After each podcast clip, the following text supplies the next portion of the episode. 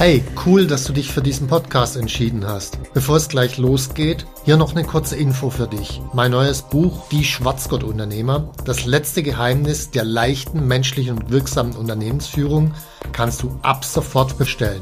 Den Link dazu findest du in den Show Notes. Jetzt aber zurück zum Podcast und viel Spaß mit dieser Folge.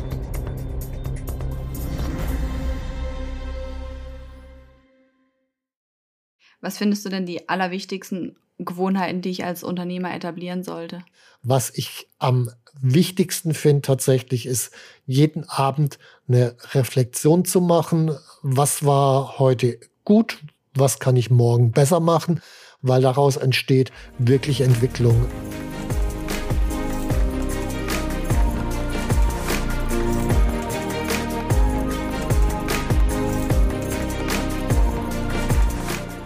Hallo zusammen, ich bin Stefan Mehrer, Unternehmer, Bestseller-Autor und Unternehmercoach. Ich bin davon überzeugt, dass Unternehmersein die geilste Lebensform der Welt ist. In diesem Podcast möchte ich dich, wie meine jährlich über 1000 Seminarteilnehmer, dabei unterstützen, zum besten Unternehmer zu werden, der du sein kannst, zum Schwarzgurt-Unternehmer.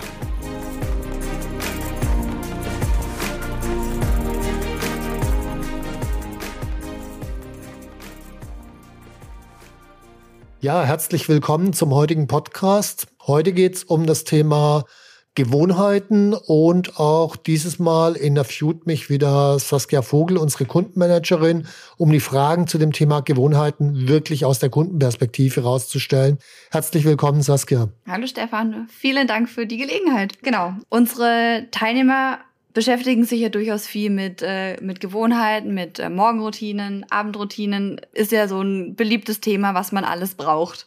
Die Frage für mich, warum sind Gewohnheiten denn so wichtig? Äh, das ist ziemlich simpel, weil unser Gehirn mag eins am allerwenigsten und das ist Nachdenken. Mhm. Und Gewohnheiten sorgen dafür, dass ich nicht nachdenken muss. Jetzt kann ich natürlich Gewohnheiten haben, die förderlich sind und solche, die weniger förderlich sind. Also weniger förderliche Gewohnheiten sind zum Beispiel nach dem Abendessen noch vier Bier zu trinken. Das ist umgerechnet, sind das nochmal acht Brötchen zu essen. Das wird sich irgendwann mal in der Körperfülle niederschlagen. Weniger kluge Gewohnheiten sind jeden Abend vor der Klotze zu sitzen und so weiter. Klügere Gewohnheiten sind Tagebuch zu schreiben, meditieren, Sport machen und solche Dinge. Mhm. Was findest du denn die allerwichtigsten Gewohnheiten, die ich als Unternehmer etablieren sollte? Also, was ich gerade gesagt habe, tatsächlich Sport machen, Achtsamkeitsmeditation halte ich für enorm wichtig. Ich halte auch eine Gewohnheit, sich regelmäßig darüber Gedanken zu machen, wofür bin ich eigentlich dankbar in meinem mhm. Leben, um in eine positive Haltung reinzukommen, halte ich für enorm wichtig. Was ich am wichtigsten finde tatsächlich ist, jeden Abend eine Reflexion zu machen. Was war heute gut? Was kann ich morgen besser machen? Weil daraus entsteht wirklich Entwicklung. Alles andere sind Gewohnheiten, die helfen mir zwar, wie mhm. regelmäßig Sport zu machen, die zwingen mich aber äh, nicht wirklich, mich weiterzuentwickeln. Natürlich entwickeln sich meine Muskeln und das Herz-Kreislauf-System ein bisschen, aber mich selbst in der Rübe weiterzuentwickeln, da brauche ich regelmäßig Punkte, wo ich mich selbst reflektiere okay. und verbessere. Okay. Und wenn ich jetzt mir dann vornehme, ab sofort mache ich jeden Abend, äh, nehme ich mir eine halbe Stunde Zeit, um den Tag zu reflektieren. Mhm. Das ist ja schön und gut, dieses Vorhaben zu haben. Was sind für dich die Faktoren, um das auch tatsächlich umzusetzen? Okay. Die Schwierigkeit ist natürlich, neue Gewohnheiten bilden sich nicht von einem Tag auf den anderen raus, mhm. sondern es braucht eine Reihe von Wiederholungen. So typischerweise geht man von etwa sechs Wochen aus. Und die Schwierigkeit ist halt die, mit Wille und Disziplin komme ich ungefähr zwei bis drei Wochen weit. Natürlich kann ich Wille und Disziplin trainieren, dann komme ich vielleicht vier oder fünf Wochen weit. Normalerweise keine sechs Wochen. Mhm. Das heißt, ich muss mir irgendwelche Tricks schaffen, um die, diese Spanne zwischen zwei Wochen und sechs Wochen zu überbrücken auf mhm. irgendeine Art und Weise, weil sonst habe ich die guten Vorsätze, kennt jeder vom neuen Jahr. Ich will jetzt ab dem neuen Jahr mich besser ernähren. Und äh, na, die ersten zwei Januarwochen funktioniert und dann halt nicht mehr. Also da brauche ich einen Trick an der Stelle. Okay, und was mache ich denn dann jetzt als undisziplinierter Mensch am besten? Also wie schaffe ich es wirklich? Also die beste Methode ist tatsächlich an der Stelle wieder mit anderen Menschen. Mhm. Das heißt, wenn man zum Beispiel in einer Beziehung ist und die andere Person will genau das Gleiche auch, dass man sich das gemeinsam vornimmt und sagt, hey, lass uns das gemeinsam machen, jeden Abend eine halbe Stunde zu reflektieren, mhm. jeder für sich. Oder noch besser, dass man gegenseitig sich reflektiert, als zumindest wenn man so offen miteinander ist. Jetzt ist es natürlich auch das nicht ganz einfach, weil die andere Person ja auch nach zwei, drei Wochen in die Schwierigkeit reinkommt und dann hört man gemeinsam auf. An der Stelle hilft eher sowas in meinen Büchern taucht ein Herr Bertram auf. Mhm. Das ist derjenige, der einen kontrolliert und wo man dann auch ein gewisses Strafgeld zahlen muss. Das kann durchaus hilfreich sein, je nachdem, wie man dann hinterher, was weiß ich, seine 1000 Euro überweisen muss. Wenn es an einen Menschen den man von früher kennt, den man aber heute nicht mehr so richtig mag, wenn es an denen geht, das kann durchaus äh, naja, Einfluss haben auf die Entscheidung, dann vielleicht doch die sechs Wochen durchzuhalten. Okay, also muss ich mir nochmal weitere Motivatoren suchen, um wirklich dabei zu bleiben. Ja, jemand, der mhm. einen regelmäßig anruft, pusht. Also im Falle von, von Sport würde ich natürlich, also haben auch viele von unseren Kunden gemacht, die haben halt einen Personal Trainer gebucht und äh, die sind ganz krass rangegangen. Die haben den schon ein Jahr im Voraus bezahlt und der hat den Job jeden Morgen um sieben oder wann auch immer vor der Tür zu stehen und so lang Sturm zu klingeln, bis ich runterkomme. Und wenn ich den ein Jahr im Voraus bezahlt habe, dann lässt er hoffentlich auch nicht locker, weil der hat ja die Kohle schon, schon gekriegt. Mhm. Und dann funktioniert es. Also solch, solche Tools sich zu setzen, sind enorm hilfreich. Okay, und also ich kenne das, dass ich zum Beispiel, ich möchte eine neue Gewohnheit etablieren. Das funktioniert auch wirklich gut. Ja. Also ich bin richtig gut mit dabei und irgendwann kommt eine Ausnahmesituation. Also zum Beispiel als Unternehmer muss ich auf einmal auf eine Messe gehen und mhm. ähm, bin zwei Wochen im kompletten Ausnahmezustand. Mhm. Danach wieder in die Routine reinzukommen, ist super, super schwierig. Mhm ähm, was kann ich da denn machen, um so aus diesen neuen Routinen nicht wieder rauszufallen? Auch das ist vergleichsweise einfach, weil bei so Themen wie Messen oder sowas, das weißt du ja vorher, okay, jetzt kommt zwei Wochen Ausnahmezustand. Mhm.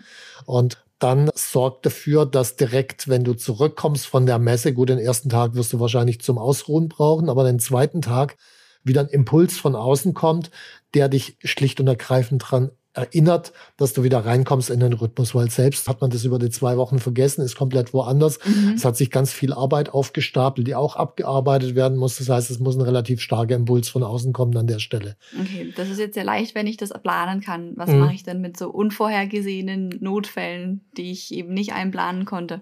Gut, auch da hilft dann wieder so ein Bertram, den ich praktisch als regelmäßigen Bertram habe weil der wird auch in der Zeit des Unvorhergesehenen, wird er anrufen und kontrollieren.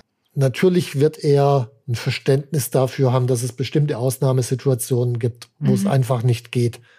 Mhm. Aber wenn es ein guter Bertram ist, dann wird er danach logischerweise wieder auf der Matte stehen und entsprechend pushen. Mhm. Und dann, was vielleicht auch wichtig ist, also klar, ich kann über diese externen Dinge kann ich immer wieder einen Impuls setzen. Aber es gibt trotzdem die Situationen, wo ich zwischendurch abbreche, aus welchen Gründen auch immer. Und dann ist die Frage, welcher innere Dialog geht dann los?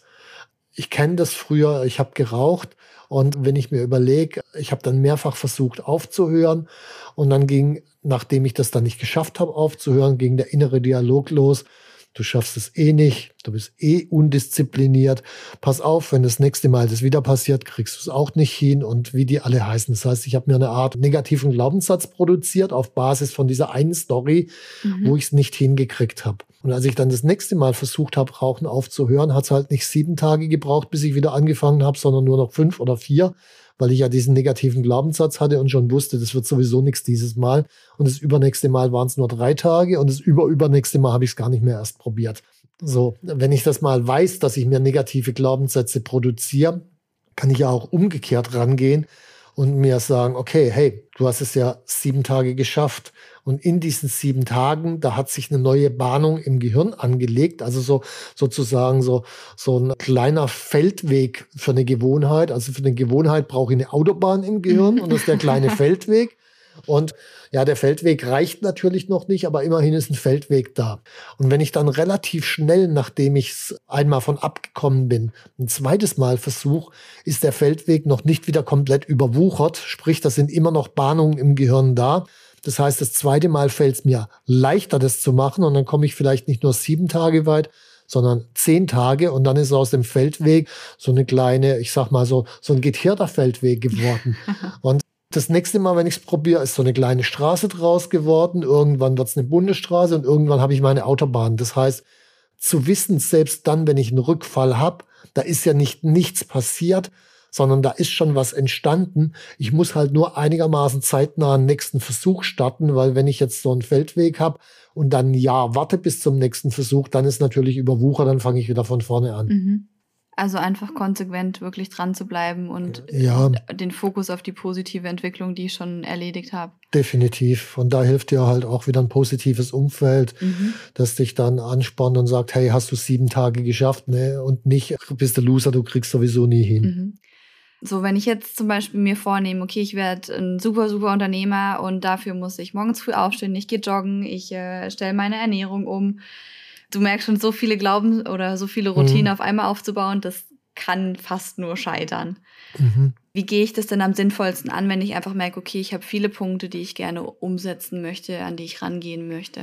Ich würde es tatsächlich am Anfang, um wirklich in die Gänge zu kommen, in eine Art Ritual bündeln. Das heißt, ich habe nur eine neue Gewohnheit und die heißt, mein Ritual zu etablieren. Mhm. Und in dem Ritual sind aber mehrere Teilkomponenten drin. Okay. Und was mir das auch noch erlaubt ist, es gibt natürlich immer die schlechten Tage, wo die Motivation niedrig ist, dass ich schon vordefiniere, okay, es gibt Sollbruchstellen, dass ich zwei, drei Elemente aus diesem Ritual vielleicht mal an einem einen oder anderen Tag nicht mache, aber dann habe ich an dem Tag trotzdem mein Ritual gemacht. Okay, das heißt, ich ähm, schaffe eine große Gewohnheit drumherum, die ich flexibel anpassen kann, wie ich motiviert genau, bin. Genau. Und diese Gewohnheiten ändern sich auch im Laufe der Zeit. Also ich habe zum Beispiel, äh, gab es Zeiten, wo ich sehr hardcore-mäßig wirklich jeden Tag mit dem Unternehmersystem von uns gearbeitet habe. Es gab andere Zeiten, da hat es für mich einfach nicht gepasst und dann habe ich mein Ritual ein Stück weit angepasst. Also zum Beispiel in meinen Buchschreibphasen hilft mir das Unternehmersystem vergleichsweise wenig. Mhm. Da habe ich natürlich andere Rituale. Das heißt, ich bin da durchaus flexibel, aber ich habe erstmal ein Grundritual etabliert. Oder noch so ein Beispiel. Ich habe Tage, äh, da bin ich hier im Büro Mhm. Und ich habe Tage, da halte ich Seminare. Mhm. Und äh, bei Seminartagen, da gebe ich so viel Energie rein, da schaffe ich es nicht oder will es auch gar nicht schaffen, zum Beispiel nochmal zusätzlich Sport zu machen. Das heißt, mhm. das mache ich an den Bürotagen, aber nicht an den Seminartagen. An Seminartagen, da habe ich morgens eher ein Ritual mit Achtsamkeitsmeditation. Ich konzentriere mich nochmal auf die Teilnehmer. Ich verbinde mich innerlich mit den Teilnehmern. Ich stelle mir vor, was für eine Stimmung und Energie in dem Raum entsteht. Das heißt, ich habe da ein anderes Ritual. Das brauche ich am normalen Tag nicht. Okay.